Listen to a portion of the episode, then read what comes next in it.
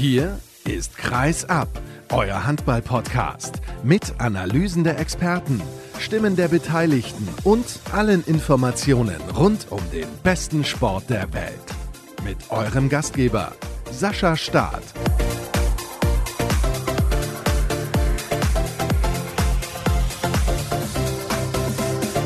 Der nächste Montag steht an und natürlich die nächste Sendung von Kreisab. Hallo und herzlich willkommen. Es ist Episode 331 und auch heute gibt es wieder jede Menge zu besprechen. Darauf könnt ihr euch gefasst machen. Es ist einiges los gewesen in der Welt des Handballs. Ich begrüße zum Beispiel im zweiten Teil der Ausgabe Alexander Hofmann von UHK Krems. Jetzt denkt ihr, hm, was ist denn los gewesen im österreichischen Handball? Ja, es war der internationale. Es gab ein Spiel im European Cup von Krems gegen Vojvodina Novi Sad und da gab es leider Ausschreitung und das war alles andere als schön und deswegen ist das Gespräch mit Alexander auch, jetzt muss ich mal gerade nachschauen, denn ich habe es ja schon geschnitten, mal eben satte 28 Minuten lang, also da gab es einiges zu diskutieren bzw. zu erzählen und es ist nicht sonderlich positiv und im Interview der Woche begrüße ich Torben Matzken, er ist ehemaliger Jugendspieler der Füchse Berlin, war dann ein Jahr beim TuS Ferndorf und mittlerweile spielt er bei den Kadetten Schaffhausen in der Schweiz. Wir haben das Interview allerdings aufgenommen vor dem ersten Spiel gegen Frisch auf Göppingen in der Gruppenphase der European League.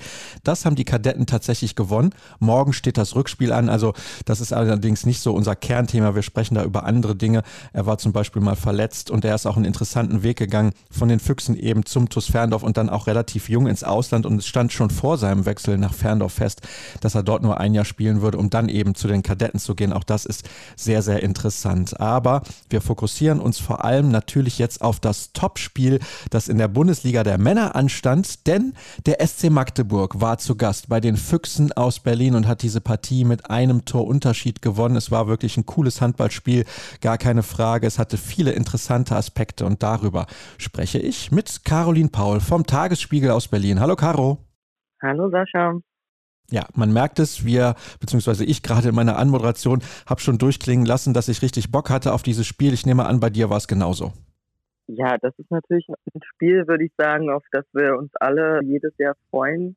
Magdeburg gegen Berlin hat immer eine besondere Brisanz. Dazu kommt dies Jahr noch, dass es die Konstellation deutscher Meister gegen aktuellen Tabellenführer war und das hat das Spiel ja dann auch irgendwie alles erfüllt. All diese Erwartungen wurden aufgegriffen und es war einfach ein richtig geiles Fußballspiel. Was war denn deine Erwartung, wer eigentlich als Sieger von der Platte gehen würde? Ich weiß, wir wissen das natürlich und du kannst es dir einfach machen und sagen, ja, ich habe gedacht, Magdeburg gewinnt knapp, aber ich muss ganz ehrlich sein, nachdem ich gesehen habe, dass Matthias Gitzel auch wieder mit dabei ist, dachte ich eigentlich, Berlin würde sich durchsetzen. Ich habe mir das abgewöhnt, mit irgendwelchen Erwartungen in solche Spiele reinzugehen, weil dafür hat uns der Handball schon so oft überrascht. Deswegen, ich bin auch kein Mensch, der auf irgendwas wettet. Natürlich, Matthias war wieder mit dabei, man wusste natürlich auch, dass er erst ein paar Tage mit der Mannschaft mittrainiert hat wieder. Da war es nicht ganz klar, wie viel er überhaupt schon leisten kann. Ja, ich wäre auch mit einem Unentschieden zufrieden gewesen. Mit einem Unentschieden zufrieden, also einem engen Ausgang eigentlich, das war dir wichtig, ja, kann man das so sagen? Genau. gut, alles genau. klar. Na gut, also es war ein Spiel, das eben halt sehr eng war, genauso wie wir uns das natürlich wünschen, wenn wir so ein Spiel dann auch sehen. Und in der Anfangsphase war es eigentlich auch so, wie wir es erwartet hatten, relativ ausgeglichen. Naja, man muss schon sagen, dass Berlin, finde ich, in der Anfangsphase einen kleinen Vorteil hatte. Da hat Magdeburg ein bisschen gebraucht, um in ihre Deckung reinzufinden, was sie dann ja sehr stark gemacht haben. Aber klar, es war jetzt nicht so, dass ich eins der beiden Teams groß absetzen konnte. Es war ein wellenartiger Verlauf, würde ich mal so sagen. Und wo jedes Team dann immer mal so einen, so einen leichten Impuls setzen konnte. Was mir allerdings aufgefallen ist gleich zu Beginn, es war kein Spiel der Torhüter. Auch da würde ich sagen, jein. Portner, finde ich, hat ein paar starke Paraden gehabt, ein paar freie rausgenommen, ein paar klare Aktionen. Da stand Milos Habiev dem ein bisschen nach und hat sich leider erst zum Ende der zweiten Halbzeit nochmal steigern können. Im Ganzen natürlich hätte man bei dem Duell ein bisschen mehr erwartet. Aber das ist ja dann auch manchmal so, wenn man Mannschaften hat mit vielen Durchbrüchen, dass die Torhüter dann eben auch manchmal ein bisschen schlechter dastehen. Das ist korrekt. Portner am Ende 11 Paraden, 26,8 Prozent. Milosavljev nur 7 Paraden, bisschen über 21 Prozent, knapp unter 22 ist korrekt. Und Viktor Kiriev eine Parade, das waren 7 Meter. Und das ist dann auch ein bisschen wenig klar. Der hat auch nicht so viel gespielt. Ja, also das war die Anfangsphase, beziehungsweise bevor wir dann über den weiteren Spielverlauf sprechen. In der Anfangsphase war ja für die Füchse auch das Problem, Masene streckt eine Zeitstrafe und kurz danach Max Dari, sein Ersatzmann am Kreis und im Mittelblock auch direkt eine Zeitstrafe. Ja, es ist ein bisschen ungünstig gelaufen, würde ich so sagen. Dass Marsenic natürlich in der 13. Minute schon seine zweite Zwei-Minuten-Strafe kriegt, war schon eine kleine Hypothek, vor allen Dingen ja auch in der Defensive. Und das war ja auch die Phase, die Magdeburg dann ausgenutzt hat. Also in der 13. Minute war Berlin ja noch mit 2 vor. Danach hat Magdeburg einen 3-0-Lauf. Und da dreht sich das Ganze so ein bisschen. Das ist dann natürlich ja, ungünstig gelaufen, aber trotzdem kam Berlin ja dann auch immer wieder rein. Also das wissen wir alle, beim Handball geht es eben auch gerne mal schnell hin und her. Das muss man dann halt danach wieder ausgleichen. Und das haben sie ja auch ganz gut hinbekommen eigentlich. Also zumindest was die Zeitstrafen angeht. Ich würde jetzt nicht sagen insgesamt, weil die Defensive schon relativ löchrig war, weil ein Spieler überragend gut gespielt hat, Gisli Christiansson. Das muss man wirklich so sagen. Also die Berliner sitzen ja, ich will nicht sagen, wir sind überfordert, aber man hat Probleme gehabt, da gegen Gisli Christiansson die richtigen Lösungen zu finden. Dass der Mann natürlich auch ein wahnsinnig starkes, explosives 1-1 hat, wissen wir alle. Am Sonntag hat er jetzt einen absoluten Paradetag gemacht, hat das richtig überragend gemacht. Da waren sich auch die Berliner danach einig. Obwohl man sich natürlich gewünscht hätte, dass man da ein paar mehr Aktionen hätte stoppen können. Vor allen Dingen, weil es eben oft dann auch das Foul gab oder ein Meter oder die Zeitstrafe. Und das hat er natürlich doppelt wehgetan. Also Christiansson, der ist natürlich auch so schnell mit dem ersten Schritt, gerade gegen so einen großen Spieler wie Masenic oder daneben auch Koppeljahr, war eigentlich abzusehen, dass es Probleme gibt. Oder sehe ich das komplett falsch? Weil, ja, man kann natürlich immer sagen, solche großen Spieler, die decken auch so viel Raum ab mit ihrer Masse und ihrem Körper. Aber Christiansson ist halt auch so überragend in Form, dass das eigentlich, ja, dass das eigentlich die logische Konsequenz war, so möchte ich es mal ausdrücken. Ja, also es war auch vorher ein großes Thema, wie man Gisli Christiansson stoppt. War eigentlich schon der Plan, sich nicht hinten an der 6-Meter-Linie festdrücken zu lassen, sondern weiter nach vorne zu gehen, ihn früher anzunehmen, um eben auch die Räume zu stoppen. Das ist jetzt nur so teils gelungen, wobei man natürlich auch sagen muss, wir wissen alle, wie die Magdeburger Mannschaft aufgestellt ist. Da ist ja nicht nur ein Gisli Christiansson, da ist auch noch ein Oma Engi Magnusson und wenn der dann die Räume hat und auch mit dem Kreis funktionieren kann, dann wird es ja nicht ungefährlicher. Diese Kooperation haben wir ja auch oft genug am Wochenende gesehen. Die Theorie ist immer einfach. Sicher hatte Koppe ja jetzt auch nicht seinen besten Tag und natürlich auch dann die größten Probleme. Aber das ist halt manchmal so und es war ja am Ende trotzdem auch ein knappes Spiel. Ich würde auch nicht sagen, man hat es dann eben nur an dieser Abwehrsituation verloren es hätten ja genauso im Angriff auch ein paar mehr Tore erzielt werden können, wo die Füchse auch eine kleine Phase wieder hatten, wo sie halt ein bisschen viel haben liegen lassen. Ja, diese Phase gab es auch. Ich möchte aber trotzdem, Caro, gerne noch bei der Abwehr der Berliner bleiben, weil Jaron Sievert hinterher auch im Interview gesagt hat, sie haben ja auch ein bisschen was versucht. Sie haben dann auf eine 5-1-Deckung auch mal umgestellt. Auch das hat überhaupt nicht funktioniert. Da hast du recht, ja. ja, aber was soll ich dir dazu sagen? Also es ist halt ein starker Spieler, das ist jetzt auch nicht erst Berlin passiert, dass sie da gegen Christiansson nicht ganz so gut ausgesehen haben. Ja, wie gesagt, man hätte ihn da früher annehmen müssen.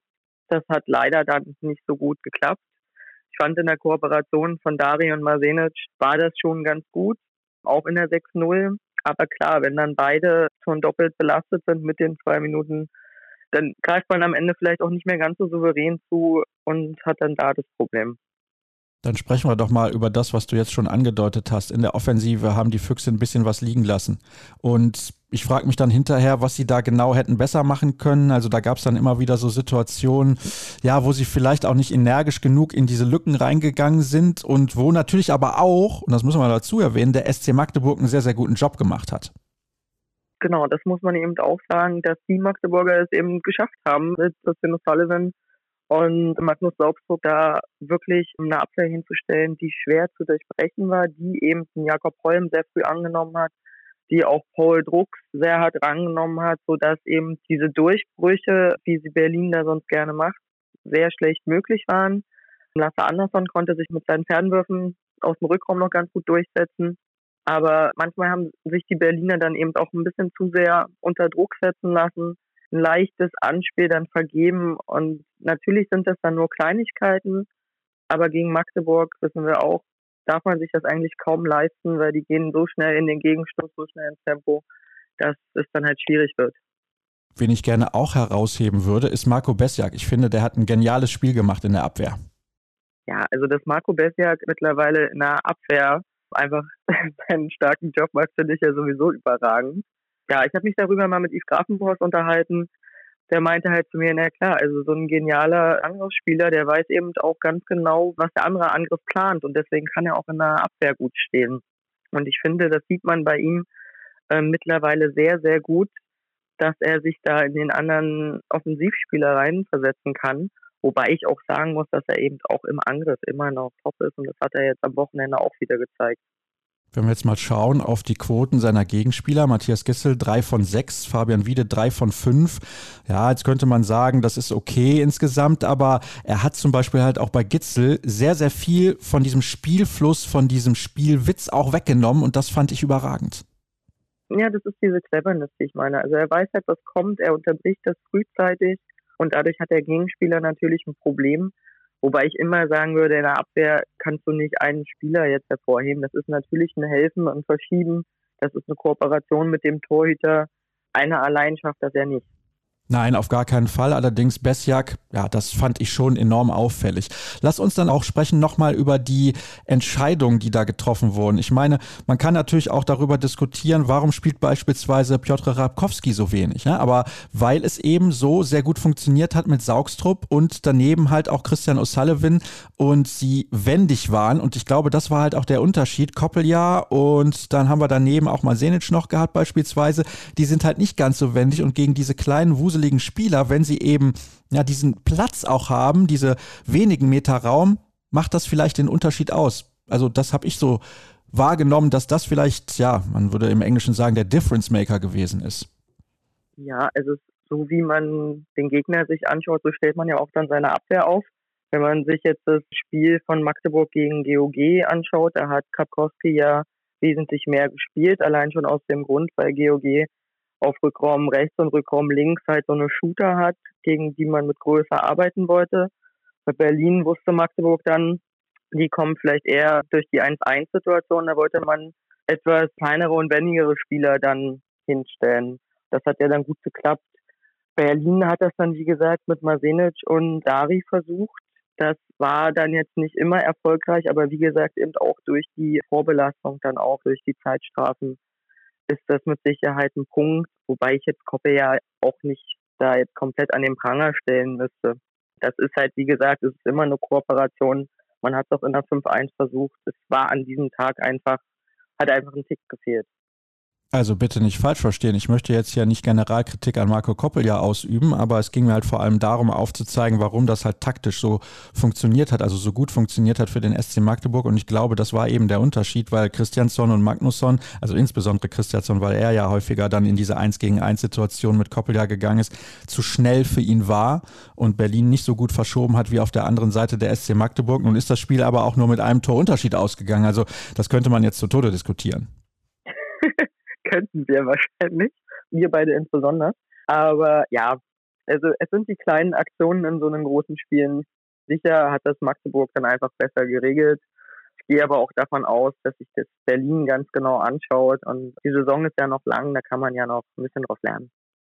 Jetzt müssen wir mal schauen, was das für die Liga bedeutet und werfen einen Blick auf die Tabelle. Der THW Kiel ist dadurch jetzt zum Spitzenreiter geworden mit vier Minuspunkten. Die Füchse direkt dahinter mit fünf. Dann haben wir noch die Rhein-Neckar-Löwen mit sieben Minuszählern und der SC Magdeburg ebenfalls mit fünf Minuspunkten. Auf dem vierten Platz liegt allerdings daran, dass sie noch zwei Spiele weniger ausgetragen haben bislang als die Konkurrenz. Jetzt gehen wir mal davon aus, dass sie diese beiden Spiele gewinnen werden und dann werden es am Ende auch fünf Minuspunkte beziehungsweise 27 Pluspunkte, genauso wie die Füchse Berlin. Da jetzt bei den Rhein-Neckar-Löwen Halil Jagan jetzt ja auch monatelang noch ausfallen wird, würde ich mal behaupten, wir haben einen Dreikampf um die deutsche Meisterschaft. Stimmst du mir dazu und wie ordnest du das aktuell ein? Das ist so eine schwierige Frage, besonders im Dezember. ja, also ich würde schon sagen, dass die Rhein-Neckar-Löwen noch mit drin sind, weil das ist ein Spiel quasi, was da mehr verloren wurde. Das kann noch ganz schnell kommen und ich hoffe zwar nicht, dass sich das wiederholt, aber wir haben es ja bei den Füchsen gesehen, dass man sich durchaus auch mal einen unerwarteten Ausrutscher leisten kann. Insofern sehe ich die vier Mannschaften da alle vorne mit dabei und ich glaube, das wird bis zum Ende hin spannend bleiben. Und wir wissen alle, dass im Januar einiges passieren kann. Es kommt wieder ein großes Turnier und da würde ich erstmal abwarten, wie alle Spieler wieder zurückkommen und die Mannschaften dann neu in die Bundesliga-Saison starten. Aber ich sehe sie da trotzdem erstmal alle gleich auf. Also tatsächlich, traust du den Rhein-Neckar-Löwen zu, da um die deutsche Meisterschaft mitzuspielen bis Ende der Saison? Also ich hätte den Rhein-Neckar-Löwen in dieser Saison nicht zugetraut, dass sie so genial starten, wie sie das jetzt gemacht haben. Und da sie sich gerade in so einer tollen Form zeigen, und mit Sebastian Hinze da anscheinend einen wahnsinnigen Impuls bekommen haben, würde ich sie jetzt nicht abschreiben. Weil die Mannschaft scheint ein neues Selbstbewusstsein zu haben und es funktioniert einfach. Und wenn eine Mannschaft in so einem Lauf ist, dann ist das manchmal schwer zu stoppen. Insofern weiß ich nicht, ob ich sie jetzt als Favorit für den, für den Titel nennen würde.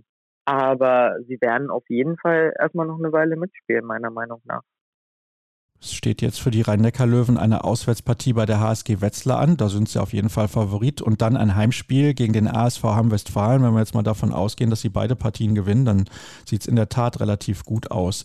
Aber für den SC Magdeburg war das natürlich ein ganz, ganz wichtiger Sieg. Dürfen wir nicht unterschätzen. Also wenn sie diese Partie verloren hätten, dann hätten wir das ganz anders einordnen müssen dann hätten sie jetzt auch sieben Minuspunkte gehabt und wir hätten so viele Minuspunkte wie, wie die Mannheimer dieses hätte, wenn, ist, glaube ich, schwierig.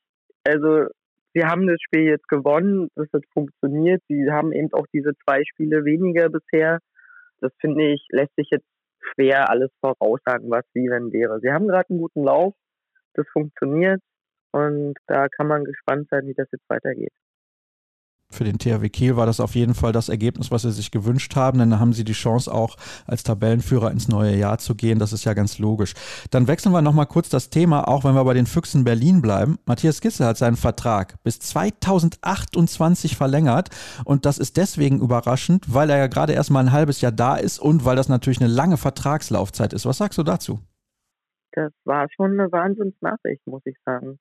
Also das war schon ein starker Job, glaube ich, der da von beiden an der Spitze der Füchse gemacht wurde. Man sieht aber auch einfach, dass sich Matthias Gitze in Berlin sehr, sehr wohl fühlt. Er ist in der Mannschaft ja sofort angekommen, hat überhaupt gar keine Eingewöhnungszeit gebraucht, hat in der Liga eingeschlagen. Man merkt ihm einfach an, wie viel Spaß es ihm macht, hier, hier zu spielen, auch vor den Fans. Und anscheinend saß man da mal entspannt auf einen Kaffee zusammen und hat sich darüber unterhalten, wie glücklich beide Seiten sind und auch sich dafür entschieden, hier was, was zusammen aufzubauen. Und das ist ein starkes Zeichen, würde ich sagen. Aber gleich bis 2028, das ist schon extrem. ja, also ich würde sagen, da hat man in Berlin gute Arbeit geleistet, um ihn, um ihn lange binden zu können um da eben wirklich langfristig arbeiten zu können. Und Gitze ist ja auch ein Spieler, der von Anfang an gesagt hat, er will eben irgendwo zu Hause sein, er will was aufbauen, er will sich was erarbeiten und er will nicht einfach nur irgendwo sein, um Titel zu gewinnen. Und deswegen stand für ihn, glaube ich, dann auch das Projekt Berlin schnell weit vorne. Er hat ja genug andere Angebote gehabt. Und ich weiß nicht, ob es für ihn dann überhaupt sinnvoll wäre, innerhalb der Liga zu wechseln, wenn er sich hier so wohlfühlt. Und wenn man sich jetzt so die Transferpolitik der Füchse anschaut, dann sieht man ja schon, dass da sehr auf Perspektive und lange Sicht gearbeitet wird. Also der Rückraum ist jetzt für die nächsten Jahre eigentlich so gut wie aufgestellt. Paul Drucks, Lasse Andersson, die haben Verträge bis 2025, Fabian Wiel bis 26. Ich gehe mal davon aus, dass auch schon dran gearbeitet wird, dass ein Jakob Holm und ein Nils Lichtlein die nach der kommenden Saison, glaube die, wo die Verträge da auslaufen, dass da auch verlängert wird. Ja, und bei Dejan Milosavljev hat man ja auch im Tor den Vertrag bis 2027 schon gesichert und am Kreis bei Vasenic ist es ja genauso. Also sehr gut, was die Füchse da momentan alles in die Wege geleitet haben. Und sie haben sich ja auch einen neuen Akteur auf Linksaußen gesichert. Ja, auch da, also auch die Außen sind jetzt gut neu besetzt. Jerry Tolbring kommt, Hacken West kommt. Da ist einiges schon in die Wege geleitet, damit es jetzt nicht nur bei einer guten Saison bleibt, sondern dass man eben langfristig oben mitspielt und sich da etabliert.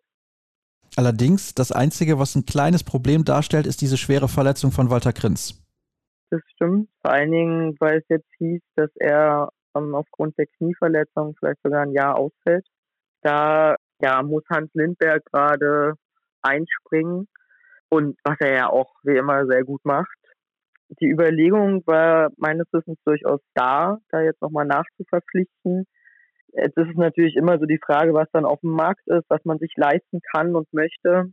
Andererseits soll sich jetzt Moritz Ende, der aus der zweiten Mannschaft dazugekommen ist, im Training gut gesteigert haben und eingefunden haben, so dass jetzt vielleicht nicht unbedingt die Notwendigkeit bestand, es vor der WM noch einzuleiten, da einen neuen Spieler zu holen. Aber ich könnte mir durchaus vorstellen, dass dann da im, im nächsten Jahr noch jemand kommt zur Unterstützung. Wobei Hans Lindberg ist auch froh über jede Minute, die er spielt. Ja, Hans Lindberg ist immer froh, wenn er spielt und er spielt ja auch meistens gut. Also selten von ihm ein schlechtes Spiel gesehen. Also trotzdem muss man ja sagen, es ist eine Doppelbelastung da durch die European League. Die Füchse spielen jetzt nach dem Hammerspiel am Sonntag, am Dienstag schon wieder in Dänemark. Das muss der Körper alles mal wegstecken und er ist halt auch, wenn man das manchmal nicht mehr glauben möchte, keine 25 mehr, sondern schon 41. Ja, und er spielt immer noch phänomenal. 6 von 6 war seine Quote jetzt im Spiel gegen den SC Magdeburg. Also da kann man nur den Hut ziehen. Und er wird auch in dieser Saison noch den ewigen Torrekord in der Bundesliga einstellen. Also es sei denn, es passiert irgendwie was, aber das wünschen wir ihm natürlich nicht, sondern wir drücken die Daumen, dass er das tatsächlich schaffen wird. Und das hat er sich dann auch über viele, viele Jahre erarbeitet. Um da noch mal ein bisschen was zu sagen, auch zur Personalie Gitzel. Es ist ja mal auch so die Frage bei einem Spieler, wann ist der Punkt gekommen, wo man vielleicht mal auch was Neues ausprobiert. Also klar, Gitzel ist natürlich gerade erst nach Berlin gekommen kommen, aber das ist auch immer so eine Grundsatzdiskussion. Ich mag immer nicht so diese Aussage, ich möchte den nächsten Schritt machen, das ist mir ein bisschen zu viel Floskel, aber es gibt halt schon so Situationen, wo man sich dann überlegen muss, ja, jetzt mache ich das halt, weil ich entscheidend weiterkommen möchte, weil ich vielleicht da, wo ich bin, keine Titel gewinnen kann und ich habe diesen Ehrgeiz und dann muss man das vielleicht auch einfach mal machen. Ich glaube, bei Gitze ist es so, dass er in Dänemark sich da sehr drüber gefreut hat, dass er an der Akademie war, dass er da mit GOG sich was aufbauen konnte. Er hat sich ja dann auch mit einem Titel verabschiedet. Das war für ihn eine sehr gute Phase in seinem Leben. Und dann hat er sich eben überlegt, wo er hingehen möchte und hatte da wohl immer schon die Bundesliga auch im Blick und meinte dann eben auch, er ist jetzt in dem Alter, wo er eben auch ein paar Jahre Bundesliga spielen kann. Später ist es vielleicht nicht mehr so eine gute Entscheidung und wollte dann eben auch zu einem Club gehen, wo er eben nicht nur aufgrund seines Namens eingekauft wird, sondern auch aufgrund seiner Person. Und ich glaube, da hat das alles sehr gut gepasst. Und ja, er wird sich hier wahrscheinlich auch weiterentwickeln und der Club wird sich mit ihm weiterentwickeln. Und ich glaube, diese Symbiose ist da einfach sehr funktionabel. Können wir uns darauf einigen, dass es eigentlich der richtige Zeitpunkt sein muss, dass man diesen richtigen Zeitpunkt finden muss als Spieler oder Spielerin, an dem man dann sagt, ich gehe jetzt in die Bundesliga, meinst du? Ja, oder generell, wenn jetzt irgendwie ein Spieler, sag ich mal, ich nenne jetzt mal einen Verein, in Hannover spielt. So, und er hat in Hannover vielleicht auch das Maximum erreicht und Domenico Ebner ist jetzt so ein Beispiel. Der geht jetzt nach Leipzig. Okay, da könnte man sagen, ist das wirklich eine Verbesserung, aber ich überlege gerade, ob ich da ein passendes Beispiel finde. Fällt mir jetzt gerade nicht ein. Also bei einem Verein, wo du jahrelang gewesen bist, sagen wir mal Niklas Landin Rhein-Neckar-Löwen damals. Das war vielleicht auch so ein Punkt, wo er gesagt hat, ja, ich kann dann zum THW Kiel gehen. Gut, die Rhein-Neckar-Löwen waren dann noch jahrelang erfolgreich. Das ist ein bisschen ungünstig gelaufen für ihn. Aber im Endeffekt war ja die Entscheidung nicht falsch. Das stimmt. Ähm, wobei natürlich die richtige Entscheidung da zu treffen immer sehr schwierig ist, weil man ja auch nicht weiß, was der Verein sonst noch so personell plant, was die anderen Vereine personell planen. Das stelle ich mir manchmal für die Spieler und ihre Manager schon sehr, sehr schwer vor. Oder wenn wir uns zum Beispiel jetzt nochmal Jerry Teubring angucken, der ja bei den Rhein-Neckar-Löwen schon mal in der Bundesliga gespielt hat, dann gegangen ist, weil er zu wenig gespielt hat und jetzt wieder zurückkommt, um es dann nochmal zu versuchen. Also manchmal bekommt man ja auch eine zweite Chance. Das richtig vorherzusagen, ist, glaube ich, sehr, sehr schwierig. Aber du hast schon recht. Es kommt manchmal auf einen Zeitpunkt an. Dario Quenstedt zum Beispiel, der dann von Magdeburg nach Kiel gewechselt ist, für den war es vielleicht nicht die richtige Entscheidung. Im Übrigen, was Entscheidungen angeht, die HSG Wetzlar kommt gerade eine E-Mail rein, hat auch eine Entscheidung getroffen. Neuer Trainer der HSG Wetzlar wird Hovoje Horvat, der aktuelle Trainer der kroatischen Nationalmannschaft. Aber ich glaube, das Spektakuläre daran ist, der neue Co-Trainer wird Ivano Balic. Was sagst du denn dazu? wow, Ivano Balic. Ja, pf, da kriegst du mich gerade so ein bisschen auf dem falschen Fuß, weil das natürlich ja Wahnsinn, so eine Personalie in der Liga zu haben. Da kann man sich nur freuen. Das ist schon eine starke Verpflichtung, würde ich mal so sagen. Und man kann nur hoffen, dass Wetzlar dadurch ein bisschen besser wieder in die Spur findet. Es gab ja jetzt schon einige Trainerwechsel und Horvath, das hatte sich ein bisschen angedeutet. Von der Nummer mit Balic hatte man eigentlich in den letzten Tagen nichts gehört. Er kennt natürlich das Umfeld, weil er zwei Jahre in Wetzlar gearbeitet hat. Also das ist mehr als spektakulär und deswegen wollte ich das gerade noch mit in die Sendung einfließen lassen. Wirklich Wahnsinn. Vielleicht werde ich da in den nächsten Tagen nochmal auf die HSG Wetzlar schauen oder mit den Verantwortlichen sprechen, wie es überhaupt dazu gekommen ist. Das ist dann eventuell was für die Ausgabe in der nächsten Woche. Caro, herzlichen Dank. Wir sind am Ende angekommen. Es wird eine lange Sendung. Also wenn ich jetzt überlege, wir haben jetzt locker über 25 Minuten miteinander gesprochen, gleich fast eine halbe Stunde spreche ich mit Alexander Hofmann über diesen Skandal in Krems und dann noch gut 20 Minuten mit Torben Matzken. Also ihr braucht noch ein bisschen was an Geduld. Ich hoffe, dass es sich lohnt und ja, erste kurze Pause und gleich geht es dann weiter.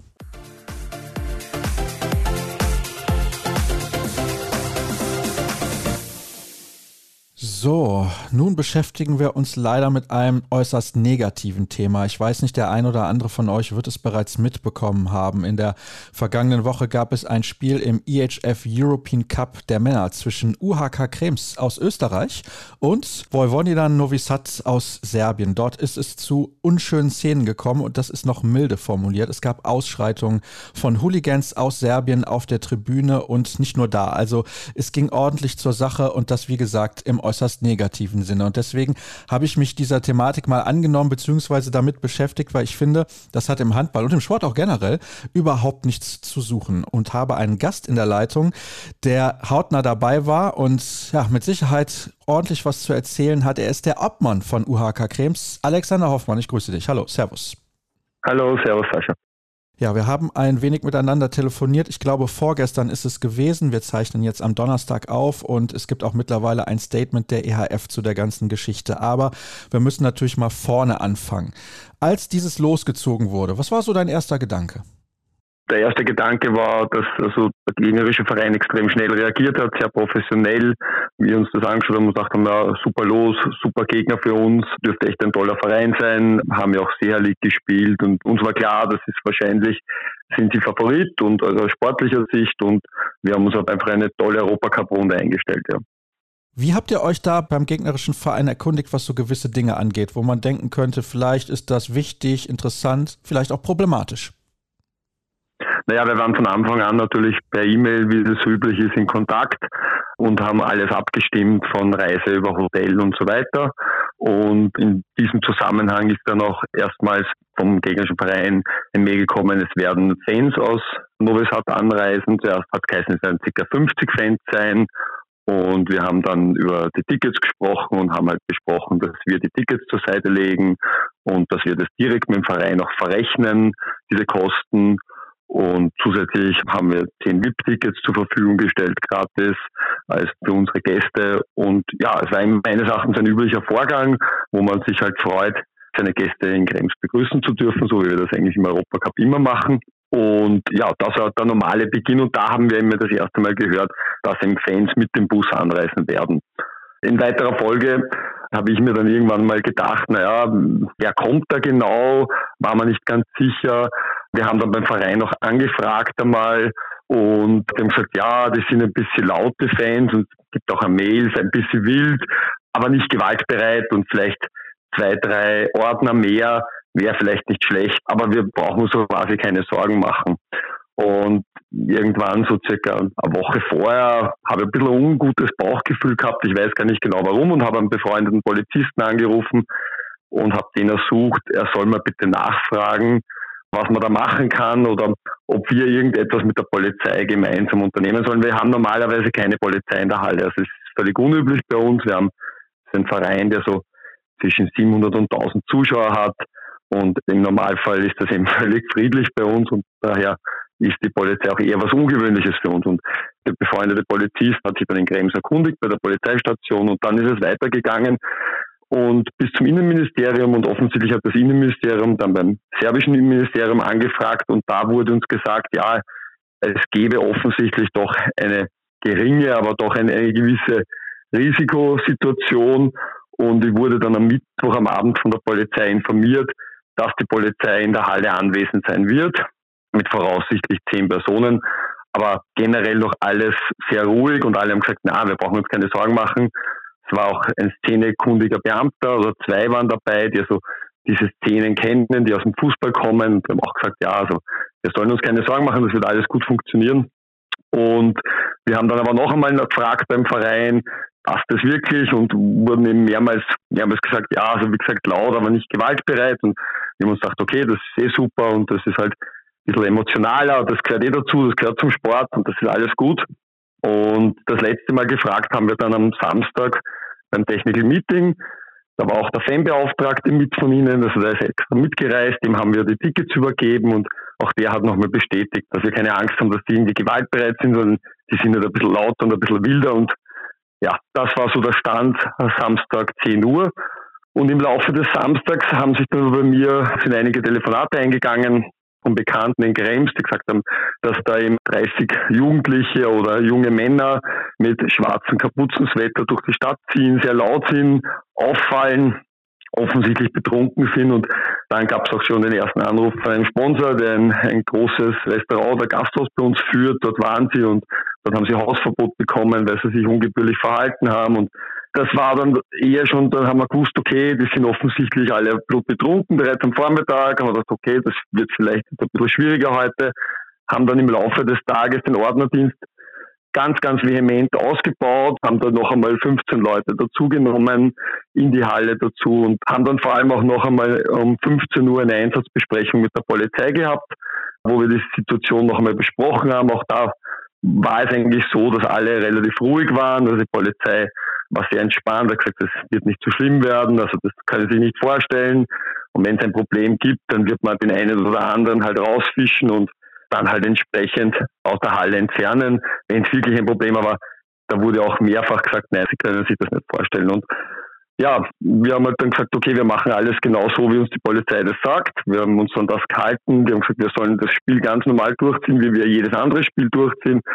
Wir haben dann einen eigenen Sektor für unsere Gäste gemacht, haben dort auch noch mal einen Sicherheitsabstand gemacht in der Halle zu unseren Fans oder Zuschauern und circa ein Drittel der Halle der ganzen Hallenkapazität war für diese 50 bis 70 Fans aus Novi reserviert.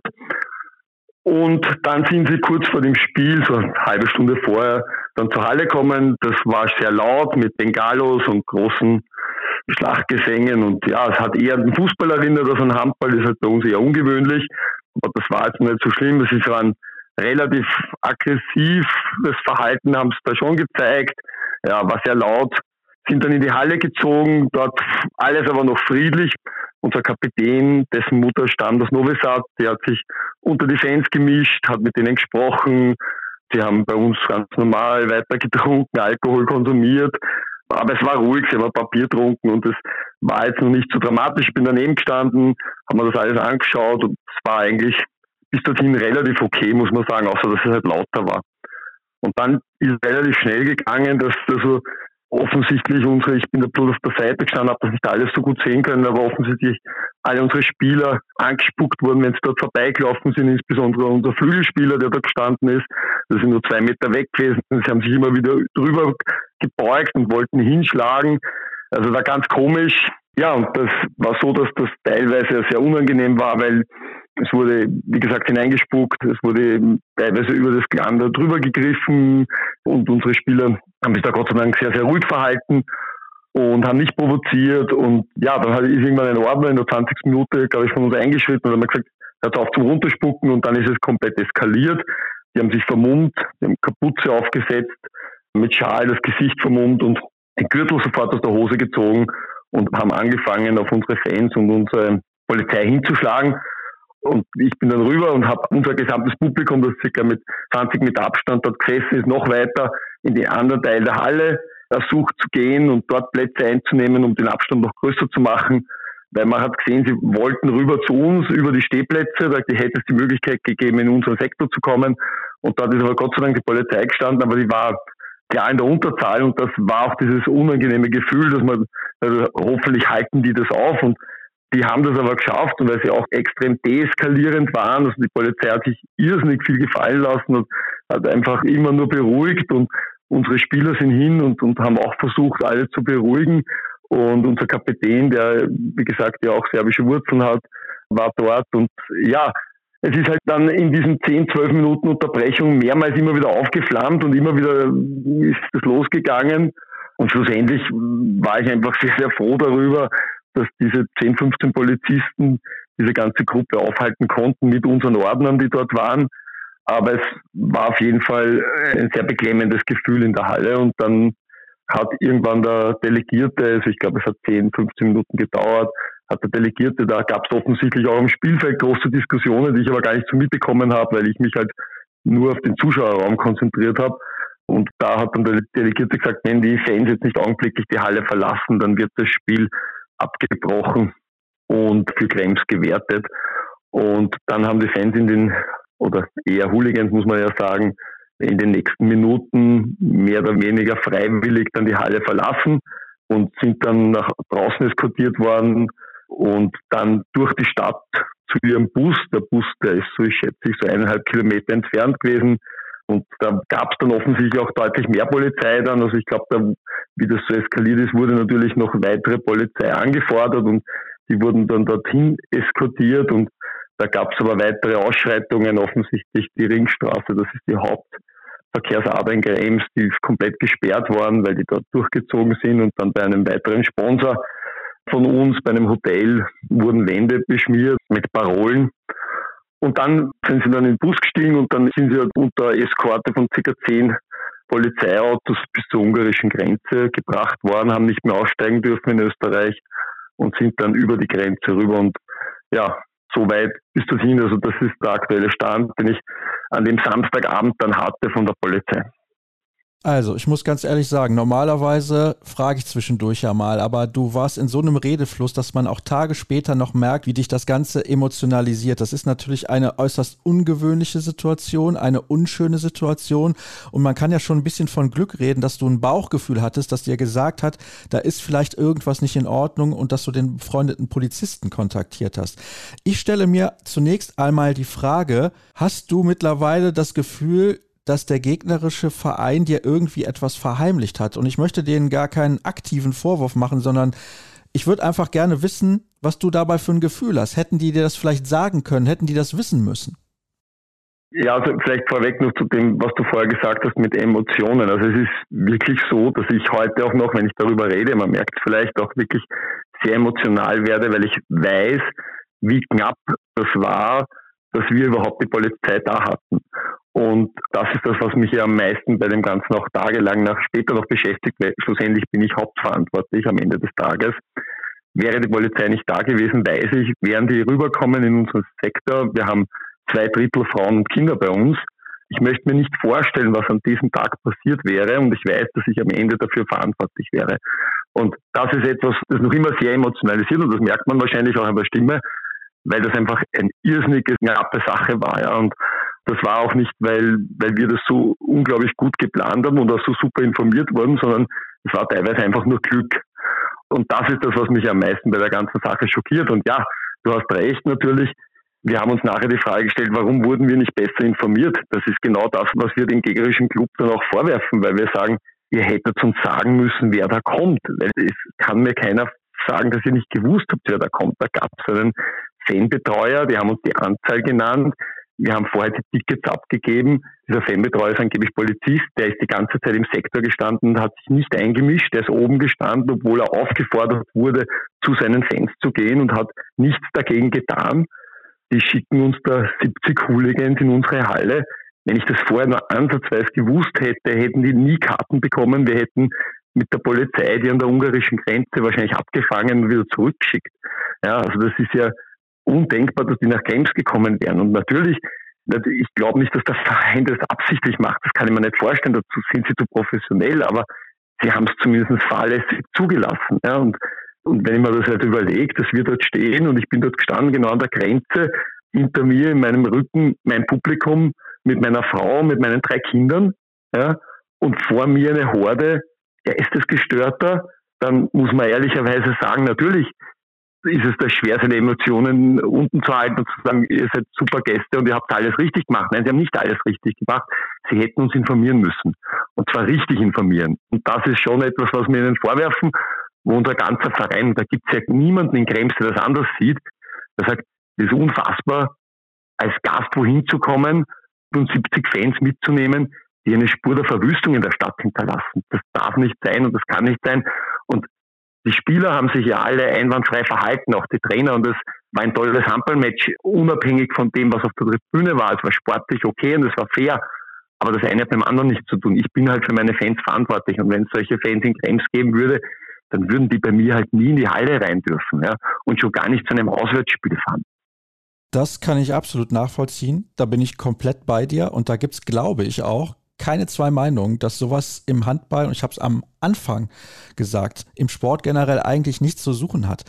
Ich frage mich ja auch, welche Hintergründe gibt es, dass man sowas macht? Hast du oder habt ihr einen speziellen Grund dafür ausgemacht, dass die zu euch gekommen sind, um da so zu eskalieren? Hatten die eine besondere Motivation? Weiß man da etwas?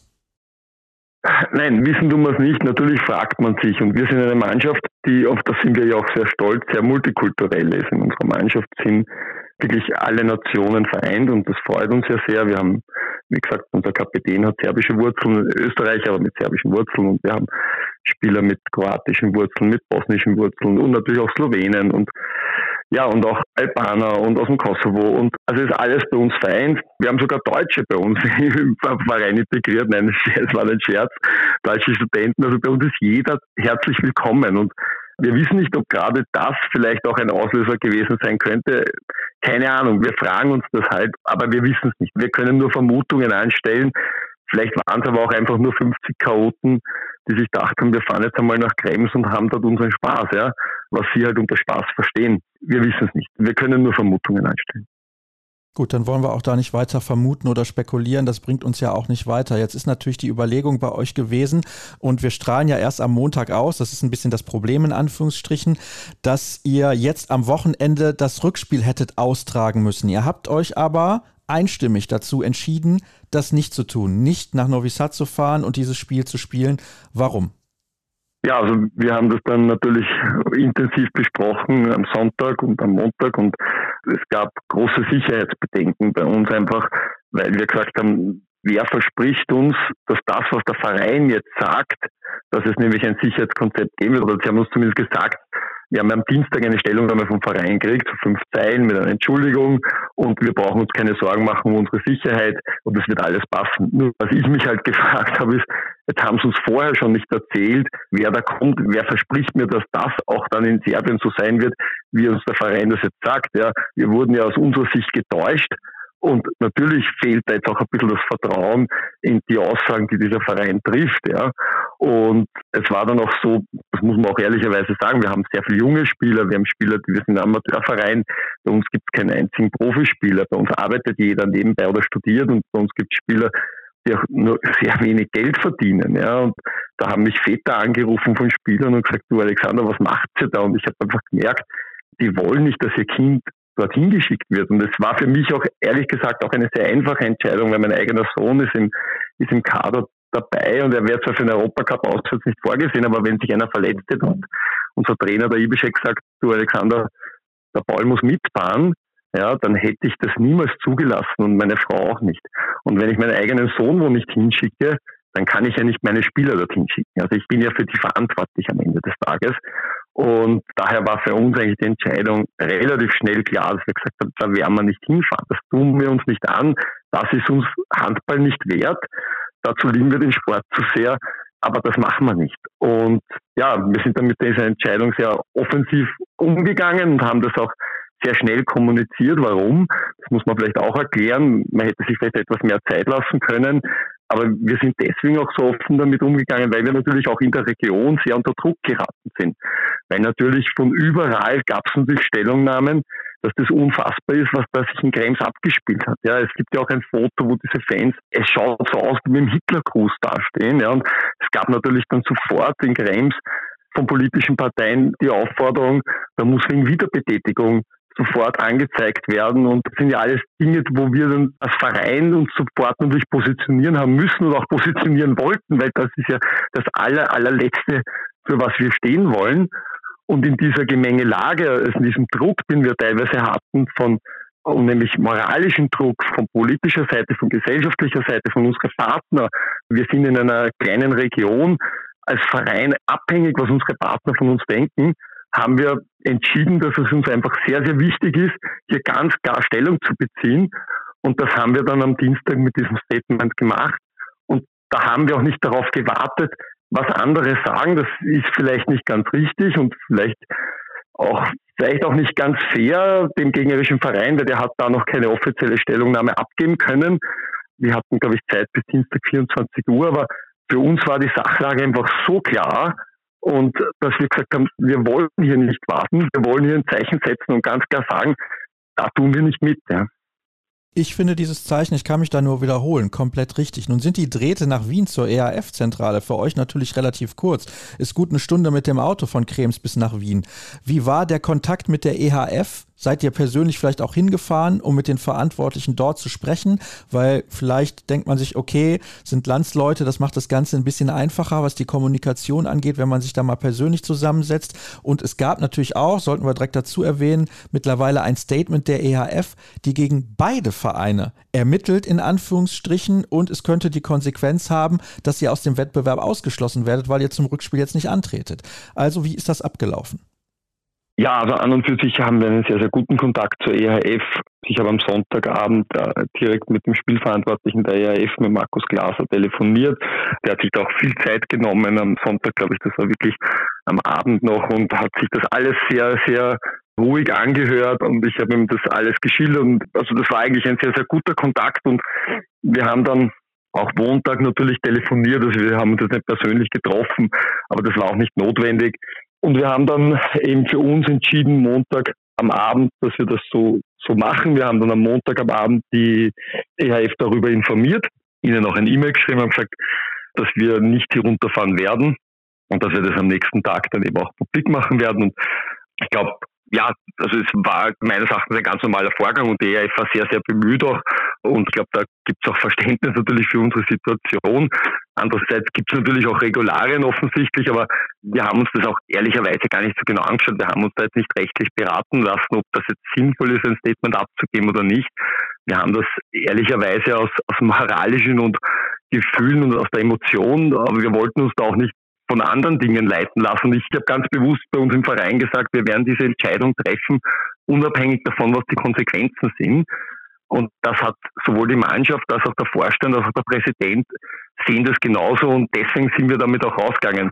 Und ja, ich glaube, das war die richtige Entscheidung, auch wenn es vielleicht unter Umständen nicht ganz den Regularien entsprochen hat, weil wie man jetzt sieht, ist auch ein Verfahren gegen uns eingeleitet worden. Aber ich nehme an, dass das der normale Weg ist und, und verstehe das auch bis zu einem gewissen Grad natürlich, dass man das untersuchen muss und das ist auch die Aufgabe eines Verbandes. Also da sehe ich auch jetzt nicht so kritisch, muss ich ehrlicherweise sagen. Entscheidend wird dann sein, wie das Verfahren ausgeht und wie unsere Argumente dort gehört werden. Und da bin ich aber sehr, sehr positiv, dass jeder verstehen wird, warum wir so entschieden haben. Was erwartest du dir? Was erwartet ihr euch jetzt von der EHF? Ich muss ganz ehrlich sagen, ich erwarte eigentlich, dass das Rückspiel quasi annulliert wird und ihr in der nächsten Runde dann steht. Das wäre meine persönliche Erwartung. Ich erwarte auch, dass man den serbischen Verein bestraft. Natürlich nicht so bestraft, dass man sagen kann, ja, sie sind sozusagen schuld, weil ich meine, sie können ja nichts für diese Fans. Aber ich glaube, in der Kommunikation ist da ein bisschen schief gelaufen. Das hast du ja eben so angedeutet. Und ja, ich glaube, dass da nur eine klare Kante hilft. Wenn man dann jetzt irgendwie sowas Halbgares macht, nichts durchzieht, dann ist das auch kein Zeichen. Und ich kann mir auch nicht vorstellen, dass die EHF auch nur im Ansatz daran interessiert ist, dass man sowas nochmal erlebt. Ja, also das sehe ich natürlich sehr ähnlich. Es gibt jetzt verschiedene Szenarien, wie man entscheiden könnte. Aber noch einmal, also da habe ich auch jetzt eigentlich Vertrauen genug, dass die EHF das jetzt so richtig entscheiden wird. wir haben für uns entschieden, das war uns wichtig, das klar zu kommunizieren, dass wir eben nicht in Novi Sad und nicht in Serbien spielen werden. Es gibt aus meiner Sicht mehrere Varianten. Es gibt die Variante, die du angesprochen hast. Es gibt auch die Möglichkeit, dass man unter Umständen auf neutralem Boden das Spiel austragt noch.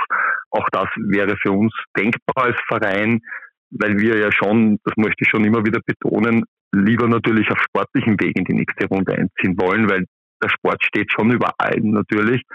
Aber es muss halt auch die Bedingungen rundherum müssen halt so sein, dass mich eben kein Vater nachher fragt, warum hast du mir den Sohn das hingeschickt oder so wie gestern. Wir hatten ja gestern ein Spiel gegen Bregenz, sind ja mehrere Väter zu mir hergekommen, haben sich bei mir bedankt für diese Entscheidung. Ja. Und also das darf einfach nicht sein, wenn wir das Spiel austragen, dann muss ganz klar sein, dass es da also keinerlei Probleme in diese Richtung gibt und keine Ausschreitungen und wir wollen auch nicht bespuckt werden oder sonstiges. Und wenn das gewährleistet ist, dann werden wir uns, so wie es unter Sportlern üblich ist, auch dieser Herausforderung stellen und gern die nächste Runde spielen, ja, oder das zweite Spiel spielen. Das ist sehr, sehr ehrenhaft, das muss ich sagen. Aber ich würde gerne auch noch wissen, weil du gesagt hast, da wurde beispielsweise von einem Sponsor das Haus bzw. das Hotel wurde beschmiert und da gab es dann Hausverbot bei einem anderen Sponsor. Hast du irgendwie Angst oder Befürchtung ist vielleicht das bessere Wort, weil Angst wäre zu groß, denke ich, dass das auch Auswirkungen hat auf euch, auf eure Sponsorenlandschaft, dass die sagen, ja, wir wollen eigentlich mit einem sauberen und vernünftigen Sport was zu tun haben und jetzt stellen wir unser Engagement ein?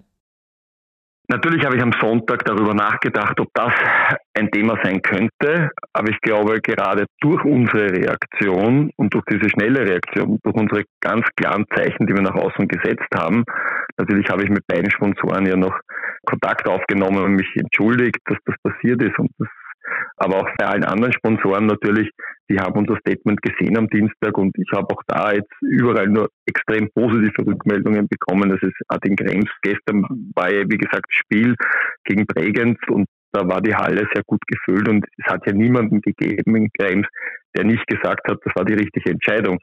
Und insofern glaube ich nicht, dass uns jetzt irgendein Schaden entstanden ist dadurch, weil wir das, glaube ich, abgewendet haben, auch weil wir so schnell gehandelt haben und auch weil wir so schnell ein Statement abgesetzt haben. Ich glaube, das war für uns in unserer Außendarstellung eben gerade unseren Partnern und Stakeholdern gegenüber ganz, ganz wichtig.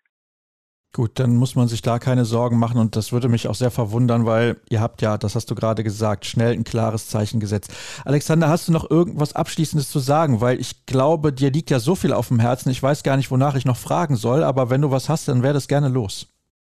Nein, eine Sache ist mir noch wichtig und das freut mich sehr. Wir haben also gestern bei dem Spiel gegen Bregenz noch, wir haben seit Wochen eigentlich geplant für das gestrige Spiel im Rahmen der Aktion der Kampagne Orange the World auch ein Zeichen zu setzen. Und das haben wir gestern gemacht. Wir haben ja auch eine sehr große Mädchenabteilung bei uns im Verein mit über 100 Mädchen. Wir haben ja generell fast, nicht fast, sondern deutlich mehr als 300 Kinder bei uns in der Jugendabteilung in unserer Spielgemeinschaft mit Langenlois.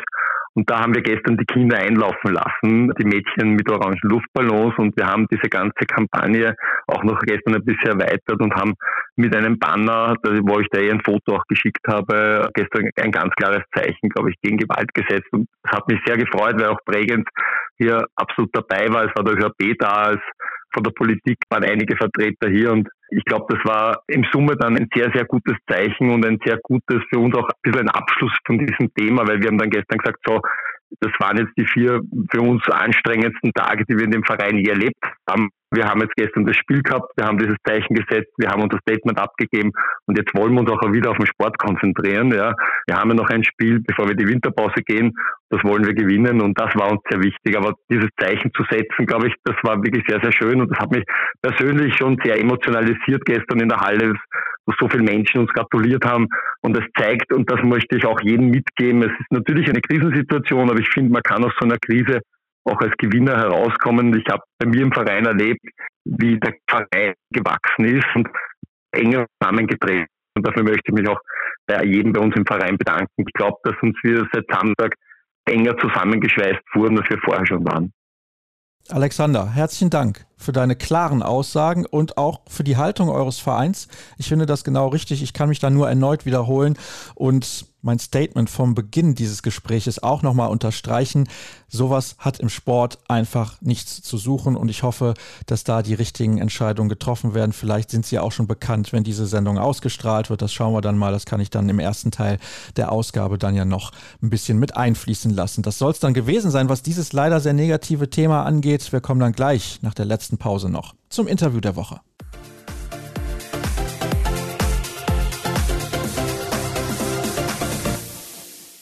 Natürlich gibt es auch in dieser Folge wieder das Interview der Woche, das ist doch klar, und natürlich auch den Hinweis auf unsere sozialen Kanäle Facebook, Twitter, Instagram und YouTube. Überall dort findet ihr uns unter Kreisab, ganz simpel. Folgt uns bitte, das ist wichtig, damit es ein bisschen mehr Reichweite gibt und ein paar mehr Leute auch die Sendung hören.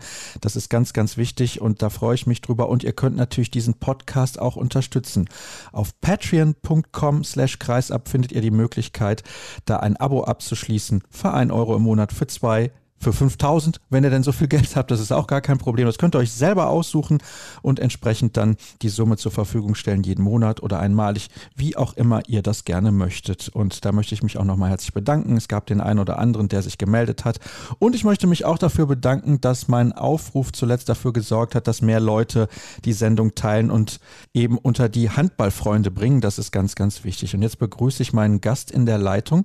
Er ist noch relativ jung, spielt aber bereits im Ausland. Er hat sich für einen ganz besonderen Weg entschieden, obwohl er ein großes Talent war oder immer noch ist, natürlich in seinem Alter, ist ja gar keine Frage. Er wird uns gleich erklären, warum er sich für diesen Schritt entschieden hat, zu den Kadetten Schaffhausen in die Schweiz zu gehen. Er heißt Torben Matzken. Hallo Torben, ich grüße dich. Hallo Sascha. Und das allererste, was ich fragen muss, weil es ist nicht immer leicht, Informationen zu finden zu allen Gästen. Du bist einer der wenigen, wo es zum Beispiel keinen Wikipedia-Eintrag gibt. Du bist in Mons in Belgien geboren und auch zur Information für alle, die das nicht wissen, in einem Teil von Belgien, wo Französisch gesprochen wird. Wie bist du zum Handball gekommen und warum bist du dort geboren? Ja, genau, das stimmt erstmal. Und zwar, mein Vater ist bei der Bundeswehr und dementsprechend sind wir früher mal sehr oft umgezogen. Also ich bin unter anderem, wie du schon gerade jetzt gesagt hast, in Belgien geboren, in Mons und teilweise auch in Frankreich gelebt, in, in Hamburg, in Düsseldorf und dann halt irgendwann nach Berlin. Das ist ja interessant. War das eigentlich dann schwer als Kind, wenn man so viel rumkommt? Normalerweise findet man dann, dann irgendwelche Freunde, ich sag jetzt mal im Kindergarten und ja, dann natürlich in der Grundschule und so weiter. War das schwer für dich? Ich muss sagen, in der Kindheit war nie wirklich ein Problem. Also man hat immer schnell Freunde gefunden. Ich hatte auch zwei Brüder, mit denen ich dann natürlich immer viel gemacht habe. Und auch einfach durch den Sport, muss ich sagen. Ich habe früher auch noch Fußball gespielt und dann irgendwann Handball. Da kommt man mal so schnell zu Freunden. War immer schade, wenn man weg musste und natürlich, wie du gerade gesagt hast, die paar Freunde dann verlassen musste, die man dann natürlich auch mal in den Ferien wiedergesehen hat. Aber eigentlich war es jetzt nie, nie ein großes Problem. Was ist denn dann wirklich deine Heimat? Ja, gute Frage. Ich glaube, ich würde sogar sagen Berlin weil ich da am längsten gewohnt habe und mich auch sehr wohl gefühlt habe dort. Da hast du ja auch in der Jugend gespielt, bei den Füchsen relativ erfolgreich. Wie viele Meisterschaften hast du mit den Füchsen abgeräumt? Zwei, bei der Jugend. Aber ja, trotzdem sehr zufrieden damit. Kann man auch sein. Und bei den Füchsen ist es ja sehr, sehr speziell. Da reden wir jetzt mal direkt zu Beginn drüber, weil es eben ja deine erste, ich will nicht sagen Profistation war. Das ist ja nicht richtig, aber es ist natürlich der Grundstein für das, was du dir jetzt noch versuchst aufzubauen in den nächsten Jahren. Und du hast ja da unter Bob Hanning trainiert. Und ich habe dir im Vorfeld gesagt, ich weiß jetzt nicht genau, was die Themen sein werden, weil du mal nachgefragt hast. Dann habe ich gesagt, ja, ich möchte natürlich auch darüber sprechen, wie Bob Hanning eigentlich als Trainer so ist für dich. Was war er für dich für ein Typ Trainer und was hast du bei ihm gelernt und auch mitgenommen vielleicht fürs Leben? Also mein erstes Jahr in Berlin war er sogar gar nicht mein Trainer. Er war natürlich immer da in der Halle. Wir haben auch oft mit der mit der A-Jugend zusammen trainiert und er hat immer auf die Finger geschaut, was du gerade machst. Und dann die nächsten zwei, drei, vier Jahre war er dann auch mein Trainer. Und ja, war ein guter Trainer. Also haben wir zwei Meisterschaften mit ihm dann auch gewonnen. Und ja, ich würde jetzt nicht sagen, dass es ganz besonders anders war als woanders. Ich habe ja auch nur das so richtig kennengelernt. Deswegen kann ich das gar nicht vergleichen. Ich glaube, mir hat das sehr viel gebracht. Das ganze, das ganze Drum und Dran war natürlich auch besonders in Berlin. Und auf jeden Fall war er auch ein Schlüssel zu meiner heutigen Karriere. Warum ist er denn ein guter Trainer?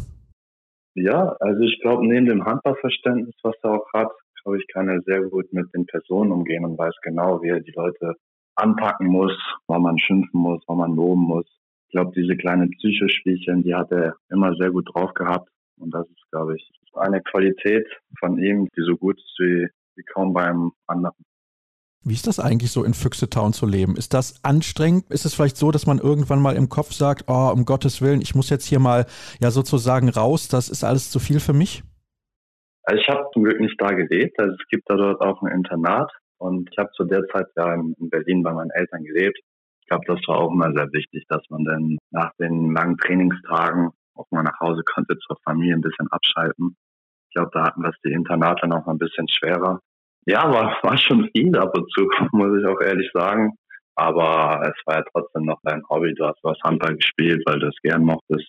Und dann wollten wir ja auch alle eine Karriere da anfangen oder wenigstens versuchen und waren bereit, diesen Schritt zu gehen und auch mal, auch mal morgens um sieben zum Training zu, zu fahren, selbst wenn wir vielleicht nicht so viel Lust hatten.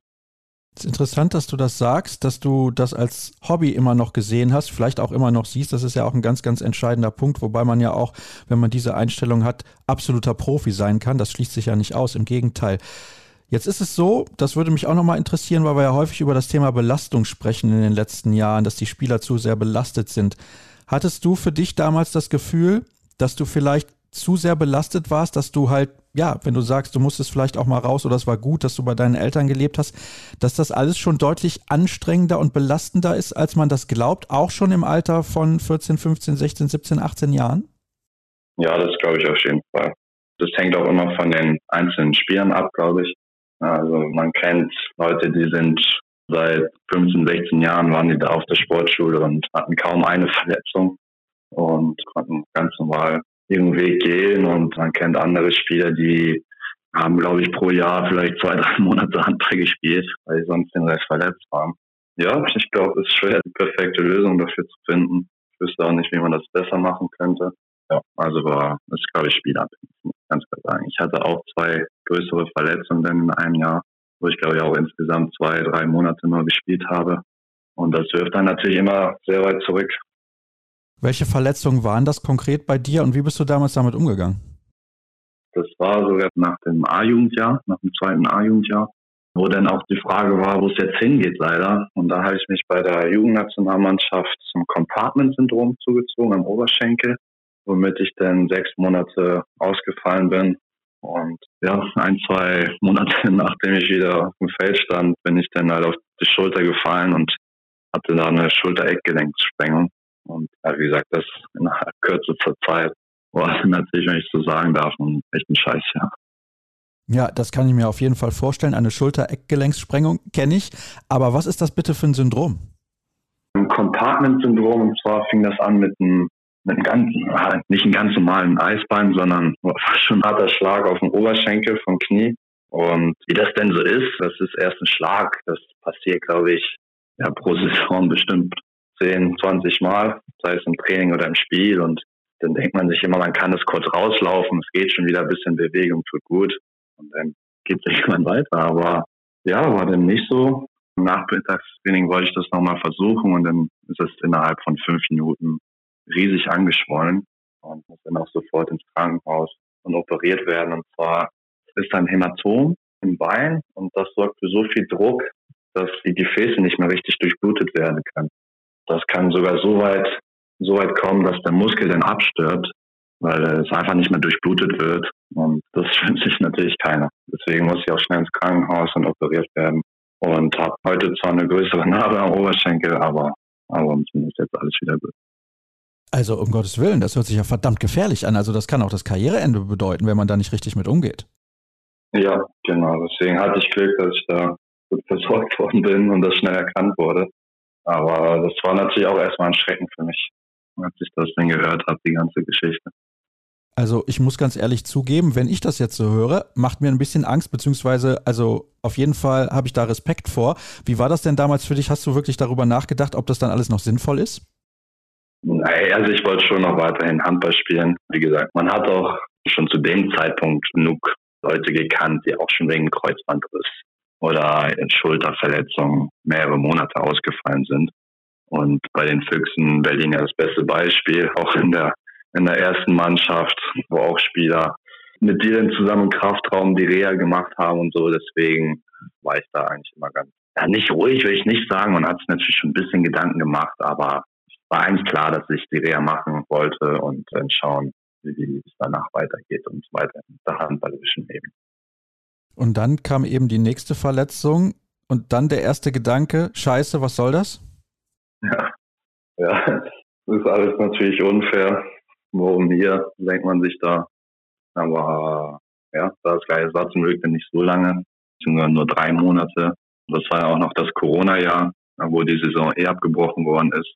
Aber war es nicht so schön, wie vorhin schon gesagt. War keine schöne Saison. Ja, insbesondere dann, wenn man nicht irgendwie regelmäßig zu einer Reha gehen kann, wo man dann auch unter Leuten ist, sag ich mal. Durch Corona natürlich alles noch ein bisschen schwieriger. Also sehr, sehr nachvollziehbar.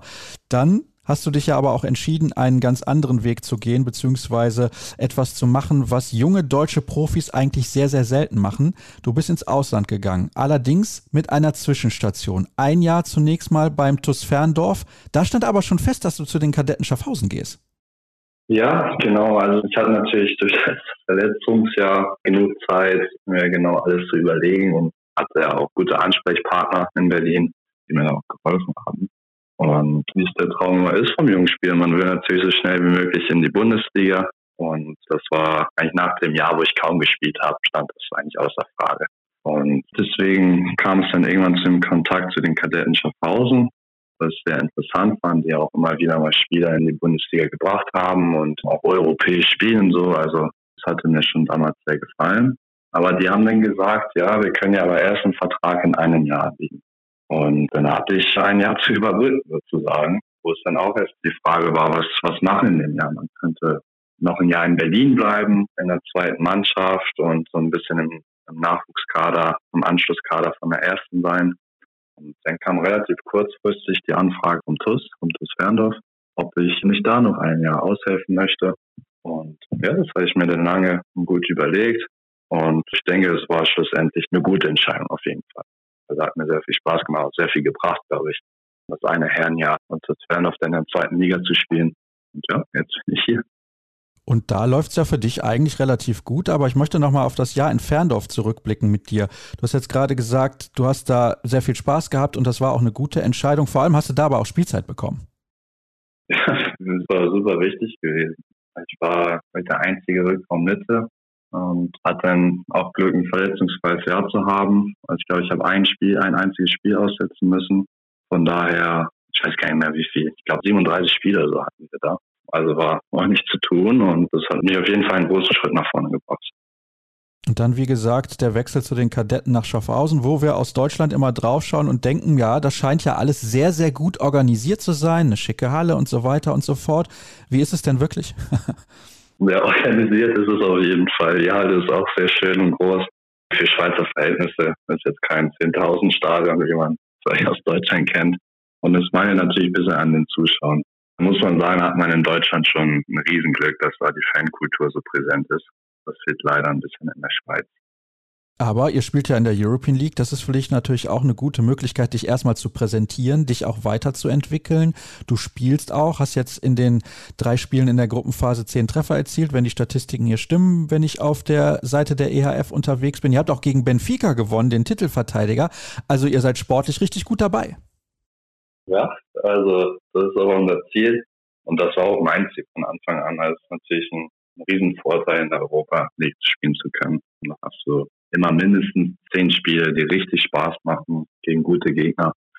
Und wie du gerade schon gesagt hast, wo man sich auch zeigen kann, wo ausländische oder jetzt deutsche Vereine auch schauen. Ja, man hofft irgendwann noch wieder zurückzukommen. Also das Ziel ist relativ deutlich. Du hast aber trotzdem deinen Vertrag verlängert. Warum? Ja, aus den gleichen Gründen wie eben genannt. Also die Schweizer Liga wird auch immer stärker. Das muss man auch nochmal betonen. Sind viele deutsche Spieler oder generell Spieler, die in die Schweizer Liga wechseln. Also es hat mir letztes Jahr unheimlich viel Spaß gemacht, auch um den Schweizer Titel kämpfen zu können, den wir dann am Ende auch gewonnen haben. Das war mein erster ja, Männererfolg, kein kleiner B-Jugend- oder A-Jugend-Titel aus der Jugend. Und im Europacup sind wir ja auch enorm weit gekommen, bis ins Viertelfinale. Da ging Vista Proc dann ausgeschieden. Zwar verdient auch, aber hatten trotzdem super viele gute Spiele. Und ja, so wie letzte Woche gegen Benfica mit einem Tor zu gewinnen, das sind natürlich Momente, die machen enorm viel Spaß und bringen dich auch persönlich weiter. Ist denn die Zuschauerresonanz bei den internationalen Spielen ein bisschen größer? Weil Benfica ist ja immerhin auch der Titelverteidiger. Da könnte man schon denken, dass ein paar Zuschauer mehr in die Halle kommen. Ja, das stimmt doch. Also sind deutlich mehr Zuschauer und deutlich bessere Stimmung bei den Europacup-Spielen als in der Liga.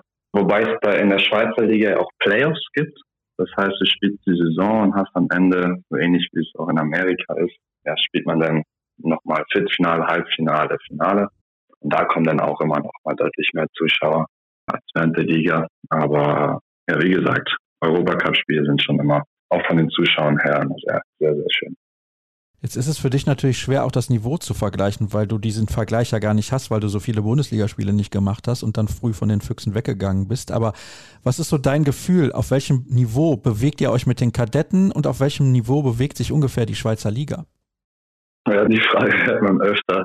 Wie du sagst, finde es immer ganz schwer, obwohl ich ja auch in der zweiten Liga gespielt habe und natürlich viel auch auf die erste Liga schaue.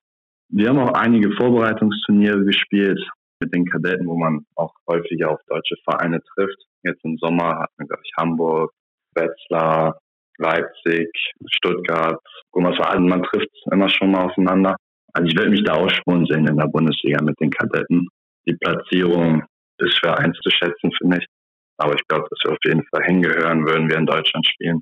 Und ja, insgesamt die Schweizer Liga ist natürlich nicht so kompakt wie die zwei ersten deutschen Ligen. Also sind auch deutlich weniger Clubs. Wir haben nur zehn Clubs in unserer Liga und spielen gegen jeden Gegner dreimal.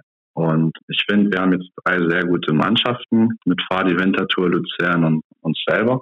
Ja, wo auch der Andi Schmid hingewechselt ist mit Fabian Böhm und Winterthur, die ja auch schon immer mal wieder im Europacup dabei sind. Genau. Das sind dann drei sehr gute Mannschaften. Du hast dann aber auch in der unteren Tabellenhälfte auch Mannschaften, ja, wo das Niveau vielleicht untere, zweite, obere, dritte Liga wären. Also ein sehr großen Niveauunterschied, würde ich sagen. Gut, das ist natürlich auch kein großer Sport in der Schweiz, da müssen wir auch ehrlich sein und deswegen verwundert dieser Niveauunterschied nicht.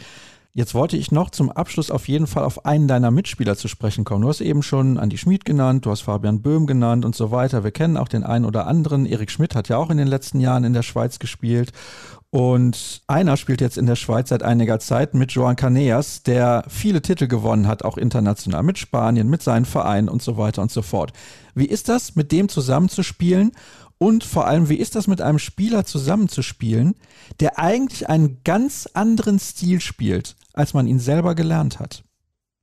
Also man lernt super viel. Ich finde, es macht sehr viel Spaß, mit dem Joan Caneas zusammenzuspielen du lernst natürlich auch super viel. Ne? Also er erklärt dir alles. Er ist ein super Typ. Also kannst, kannst super mit ihm kommunizieren und er hilft dir bei allen Sachen. Und ja, vom Spezies war nicht immer ganz leicht, mit ihm zusammenzuspielen, aber da haben wir auch genug Zeit in der Vorbereitung gehabt und spielen jetzt seit einem Jahr mit ihm zusammen, was natürlich auch hilft. Und irgendwann findet man sich dann auch zurecht und weiß, was der andere kann und versucht, die Stärken dann auszunutzen.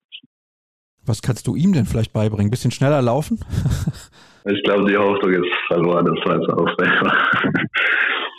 Naja gut, also er ist ja auch ein bisschen in die Jahre gekommen, aber ich glaube, von seiner Erfahrung kann man immer profitieren. Das ist ja das alles Entscheidende und du bist halt noch ein sehr, sehr junger Spieler. Torben, ich bedanke mich für das Gespräch. Ich fand es sehr interessant, mal mit jemandem zu sprechen, der halt, wie gesagt, sehr jung schon diesen Sprung ins Ausland gewagt hat. Das hast du gemacht und wir sind sehr gespannt, ob das in den nächsten Jahren dann dafür sorgt, also diese Erfahrung, die du dort sammelst in der Schweiz, dass du dann wieder in Deutschland unterwegs bist. Mal gucken. Also da gibt es ja viele Möglichkeiten, vielleicht auch hoch in der zweiten Liga einzusteigen oder bei einem Mittelfeldteam in der Bundesliga und ja, in der European League, da ist die Qualität dann eben schon höher und dann kann man sich dann auch so weiterentwickeln, dass es dann dafür irgendwann reicht. Und dann sind wir auch am Ende der heutigen Ausgabe angelangt. Nochmal der Hinweis auf unsere sozialen Kanäle. Facebook, Twitter, Instagram und YouTube. Da könnt ihr die Sendung sogar sehen, wenn auch nur mit dem Logo als Bild. Aber soweit sind wir noch nicht hier bei Kreisab, dass wir da eine TV-Ausgabe sozusagen anbieten könnten. Möchte auch, glaube ich, keiner sehen. Ansonsten freue ich mich, dass ihr wieder reingehört habt und nächste Woche tut ihr das hoffentlich auch wieder. Bis dahin sage ich Tschüss und habt eine gute Zeit.